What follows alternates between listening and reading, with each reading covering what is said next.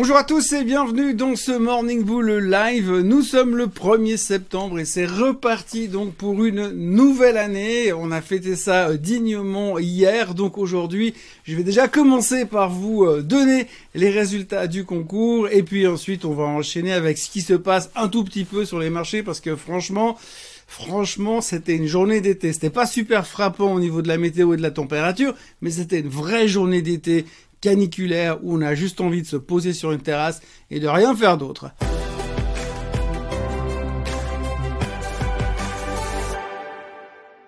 Donc en ce qui concerne le concours, alors vous avez été 10 à trouver le prix de closing exact de euh, Swissquote euh, lundi soir. Donc bravo à ces 10 là.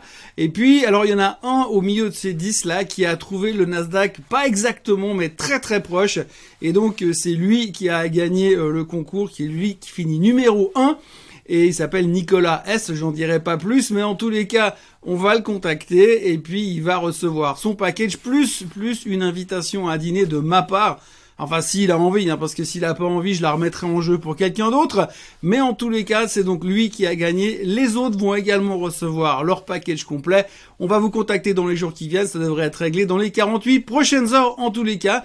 Euh, quoi qu'il en soit, en tout cas, on a reçu plus de 250 mails de réponses sur cette question-là, euh, sur ces deux questions. Et je dois dire qu'en plus euh, des, des réponses, j'ai eu tellement de messages hyper sympas sur le travail que je fournis ou ce qui vous fait plaisir que ça fait vraiment chaud au cœur. Donc, encore une fois, merci. Après, j'arrête, mais encore une fois, merci. Pour ce qui est des marchés boursiers, je vais pas vous le cacher, il s'est pas passé grand chose, mis à part Zoom qui s'est fait démonter sur ses résultats où on se dit vraiment est-ce que c'est un business officiel? Puis quand vous regardez euh, les infos hier, on vous parle de sociétés qui reviennent au travail. En France, on a fait sauter, ils ont fait sauter euh, l'obligation entre guillemets du télétravail et donc les gens peuvent retourner au travail. Mais donc du coup, on peut se poser des questions sur tous ces titres qui ont été liés à la pandémie, euh, tous ces titres qui ont cartonné parce que les gens étaient enfermés chez eux. Comment sera l'avenir Personnellement, je pense qu'il y aura de toute façon encore une grosse partie de télétravail parce qu'on a vu que, eh, ça fonctionne quand même. Et donc, du coup, euh, on se posera des questions. Hier, c'était un exemple typique avec Zoom qu'on prenait plein les dents. Pour le reste, les marchés étaient relativement calmes, pour ne pas dire très très calmes. Euh, le marché américain ne termine pas au plus haut pour ce mois d'août, mais finit, comme on l'a déjà dit, hein, pour la, depuis le 97, c'est la première fois qu'on finit aussi fort à la fin du mois d'août. C'était vraiment spectaculaire, mais par contre hier c'était vraiment très très mou et il s'est pas passé grand chose. On s'est surtout concentré sur euh, Monsieur Biden qui faisait son discours comme quoi le retrait de l'Afghanistan c'était un truc génial et qu'il avait fait tout juste et qu'il était beau, fort et intelligent. Euh, donc voilà, rien de nouveau de ce côté-là mais autrement le marché était très très calme. En Europe, c'était un peu pareil. On se pose quand même des questions pour la suite des événements puisqu'on arrive, comme on l'a déjà dit et répété, au mois de septembre et au mois de septembre, c'est pas un bon mois, euh, ni le mois d'octobre. Historiquement parlant, la moyenne de performance du mois de septembre, c'est de moins 0,1%. C'est un des seuls mois de l'année qui est négatif moins 0,1%. Alors bon, évidemment, on n'a pas envie d'être pris dans un mois de septembre du type Lehman quand on a vu il y a quelques années en arrière. Ça avait coûté un peu plus cher que moins 0,1%. Mais l'un dans l'autre, on est un petit peu stressé, on se pose beaucoup de questions, sans compter qu'on a toujours, toujours notre ami Covid et son allié le Delta euh, qui remonte euh, très très vite au niveau des chiffres. Et donc beaucoup de gens se posent des questions. À quel moment finalement le marché va réagir et se dire il y a quand même un truc qui bug. Donc je vais quand même vous parler un petit peu des mois à venir parce que c'est la grande question. Effectivement, est-ce qu'on va se péter la figure comme pas mal de gens l'attendent ou est-ce que finalement ça va bien se passer?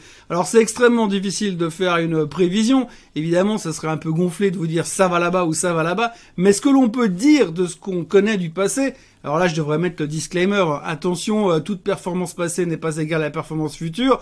Mais en tous les cas, par le passé, ce qu'on peut savoir, c'est que chaque fois qu'on a eu un marché qui s'est montré aussi fort euh, jusqu'à la fin du mois d'août, eh bien, on a fini l'année en fanfare avec des performances entre 4 et 5,5% euh, sur les 4 derniers mois. Donc, ça annonce plutôt une bonne euh, bonne performance pour le reste de l'année. Par contre, il y a une seule fois, une seule fois où on a fini en boulet de canon euh, à la fin du mois d'août et qu'on s'est pris une danse de d'enfer directement derrière, eh bien c'était en 1987. Alors en 1987, on a fini le mois d'août en fanfare, on était champion du monde et puis directement derrière, on a eu le crash boursier de 1987. Donc c'est pas forcément très représentatif et c'est pas ça qu'on a envie de parler aujourd'hui parce que ça fait mal à la tête. Donc forcément quand vous allez éplucher les données historiques des marchés boursiers, vous trouvez toujours à un endroit, un moment, un truc qui vous dit que finalement ça pourrait mal tourner.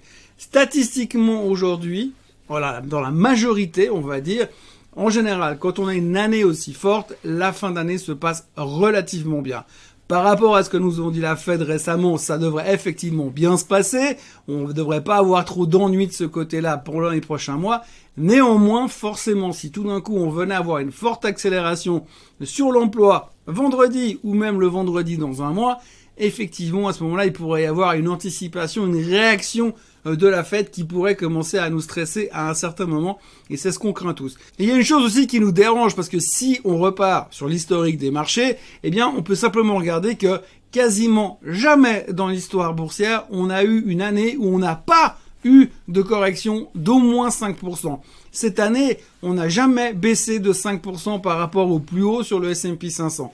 Donc normalement, si on respecte le calendrier de ces 150 dernières années, on devrait à un moment donné avoir dans les 4 mois qui nous restent une correction de 5%, au moins. Mais ça ne veut pas dire qu'on va pas finir au plus haut, on peut très bien baisser de 5% au mois d'octobre et puis remonter et finir 15% plus haut entre novembre et décembre, puisque je vous rappelle qu'en novembre et décembre, on aura le Christmas Rally Et oui, tout est écrit, le Christmas Rally est écrit, les mauvais mois d'automne sont écrits, donc ça a l'air plutôt facile. Donc en gros, qu'est-ce qu'on sait de tout ça? On sait qu'on a une chance sur deux de monter en octobre et en septembre, et une chance sur deux de baisser en octobre et en septembre.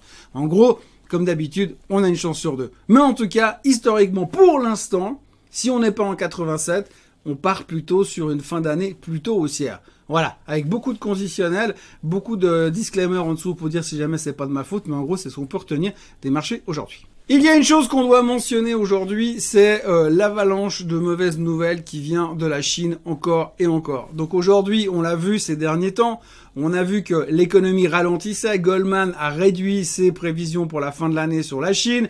La Chine a également montré des chiffres économiques qui sont pas bons, euh, qui sont qui montrent un ralentissement, en tout cas une dynamique un peu moins violente que ce qu'elle nous avait habitué. On a vu ces histoires de ports qui sont relativement commencent à rouvrir, mais il y a encore une partie qui sont fermées. On a vu ce nombre de, le prix des containers à l'exportation qui sont devenus très très chers, qui vont aussi poser problème de ce côté-là. On a vu aussi toutes les attaques que Xi Jinping est en train de lancer sur les multinationales chinoises, sur l'éducation, euh, sur les big data, sur Internet, et puis plus récemment maintenant sur les jeux vidéo également. Mais en plus de ça, ça n'est pas tout, puisqu'aujourd'hui, enfin depuis quelques heures, on parle beaucoup d'une société qui s'appelle Evergrande. Alors Evergrande, c'est une un méga, une méga boîte immobilière euh, en, en, Chine. Ça représente, on parle de 200 000 employés, mais évidemment tous les chiffres sont donnés au conditionnel, mais 200 000 employés qui devraient euh, diriger, découler en fait ces 200 000 emplois, créer des autres emplois pour 3,8 millions d'emplois en Chine. Euh, la boîte est monstrueuse, mais elle est endettée jusque-là. Et là, là, tout de suite, le gouvernement a convoqué euh, la société pour qu'elle explique comment elle comptait améliorer sa trésorerie et résoudre ses problèmes de remboursement d'endettement. Et pour l'instant, ça a l'air assez mal barré, on va dire. Et puis, euh, si ça part en vrille, eh bien, on en serait plutôt dans ce qu'on appelle un Lehman Brothers moment. Donc, un peu la même chose que Lehman Brothers a vécu en, 2000, en 2008, à un moment où on se dit, non, mais Lehman Brothers, ils peuvent pas aller en faillite. Non, c'est pas possible. Eh ben, Evergrande, ben non, ils peuvent pas aller en faillite, c'est pas possible. Eh ben, qui sait, peut-être que c'est possible. Et si Evergrande part en faillite, alors là, on va commencer à parler de problématiques encore plus compliquées en Chine, et ça risque peut-être de secouer encore un peu plus que ça ne secoue déjà. Déjà que les investisseurs étrangers sont un peu refroidis par l'attitude, euh, on va dire, euh, retour au communisme de Xi Jinping. Donc, Méfiance quand même, il faut vraiment suivre cette histoire d'Evergrande parce que si jamais ça part en faillite, c'est pas un tout petit truc qui part en faillite. La question du jour, je terminerai avec la question du jour aujourd'hui, c'est à propos de Lucide. Donc j'ai plusieurs personnes qui m'ont posé la même question. Euh, qu'est-ce que tu penses de Lucide? Puisqu'évidemment, depuis quelque temps, elle ne fait que baisser. Alors euh, techniquement, ça ressemble plus à rien. Euh, techniquement, c'est plutôt un truc qui a l'air de baisser et de baisser. Et pour l'instant, tant qu'on n'a pas une inversion de tendance, ne serait-ce qu'intraday sur le titre, il n'y a pas de raison de se jeter dedans. Faut la surveiller plus comme un instrument de trading. Après, au niveau de l'investissement, bah, la problématique avec ce genre de société, c'est que ça fonctionne sur base de deux choses. La première chose, c'est l'environnement global du secteur, les véhicules électriques, et l'autre problématique, c'est le fait qu'elles ne gagnent pas d'argent. Donc si vous avez un environnement qui est hyper chaud bouillant sur tout ce qui est voiture électrique, de toute façon ce genre de boîte va monter parce que les gens vont ramasser à peu près tout ce qui traîne autour euh, du secteur voiture électrique. La problématique aujourd'hui, c'est que quand on regarde un peu, on a l'impression que la thématique des voitures électriques, on l'a mise de côté pour l'instant et on ne s'y intéresse pas vraiment. Ça peut revenir, mais pour l'instant, on l'a un peu mise de côté. On a vu récemment des bons chiffres, par exemple sur Li Auto en Chine, qui étaient des très bons chiffres et très positifs, qui auraient dû logiquement être bien interprétés, et le titre finissait plus bas en fin de séance parce que finalement, il n'y a pas l'engouement qu'on voulait avoir sur ce secteur-là. Donc pour l'instant, Lucide est aussi victime de ça. Tout le secteur est victime de ça. La preuve en est, c'est qu'on n'en parle plus du tout. Le marché boursier, c'est comme ça. Tout d'un coup, vous avez le buzz sur un secteur et tout le monde veut en faire. Aujourd'hui, on n'en parle plus du tout. C'est très très calme et vraiment, il y a très peu d'articles. Et croyez-moi, je lis une chier tous les matins et il y a très peu d'articles sur les voitures électriques. Donc pour l'instant, ça pose un problème. Le deuxième problème, effectivement, de l'autre côté, c'est que bah, ces boîtes-là ne gagnent pas d'argent. Donc pour l'instant, la seule vision qu'on a, elle est à très long terme. On sait qu'ils vont, on espère livrer des voitures peut-être cette année, mais ils vont commencer à gagner du fric en 2023, 2024. Donc à partir de là, on pourra vraiment étudier le bilan, faire des projections et essayer d'extrapoler pour la suite. Et donc on se posera euh, des questions un peu plus euh, basiques et fondamentales à ce moment-là. Mais entre deux, ça reste de la pure spéculation. Euh, sans, sans compter qu'à côté la concurrence arrive, puisqu'il y a Rivian qui vient en bourse prochainement aussi. Donc la concurrence est, violente en ce moment sur le marché des voitures électriques, même si c'est pas tout à fait la même typologie de voitures. Mais donc on s'interroge sur beaucoup de ce genre de choses. Et pour l'instant, eh bien c'est un petit peu mou et il n'y a pas vraiment d'engouement. Il faudrait vraiment qu'on aille à un moment donné une inversion de tendance pour se replacer euh, sur Lucide. Euh, il y a un support technique qui correspondrait à un reversal au niveau des 17, 17 et demi. Euh, si on venait toucher ce niveau-là, peut-être qu'il faudrait essayer de remettre une couche parce qu'il y a eu un point d'inflexion récemment à ce niveau-là et peut-être c'est là qu'il faudrait ressauter dans la dans la voiture. Mais pour l'instant, c'est super calme, peut-être un peu trop calme pour le secteur. Il faudrait qu'on commence à en reparler un petit peu. Mais malheureusement, je vois pas ce qui pourrait motiver l'intérêt du secteur voiture électrique pour le moment mais on sait jamais. D'ailleurs, le meilleur des trucs qu'on pourrait avoir sur le secteur voiture électrique, c'est que Madame Katie Wood revienne chauffer tout le secteur parce que pour l'instant, elle en a plus parlé, pourtant elle en a jusque là. Voilà, c'est tout pour aujourd'hui, c'est tout pour euh, cette nouvelle saison euh, Morning Bull Live. Euh, merci d'avoir été là avec moi ce matin. Merci d'avoir été là avec moi les 250 fois précédentes. Je vous souhaite une excellente journée. N'oubliez pas euh, de vous abonner à la chaîne si c'est pas fait, il faut vraiment le faire là. On augmente à coup de 50 personnes par jour, 50 nouveaux abonnés, c'est génial. Si on arrive à 100 personnes par jour, allez, dans une semaine et demie, bam, on est à 10 000. Bref, abonnez-vous, likez cette vidéo, partagez-la partout où vous voulez dans le monde. Euh, je vous remercie franchement d'être là et merci pour tous vos messages. À demain, bye bye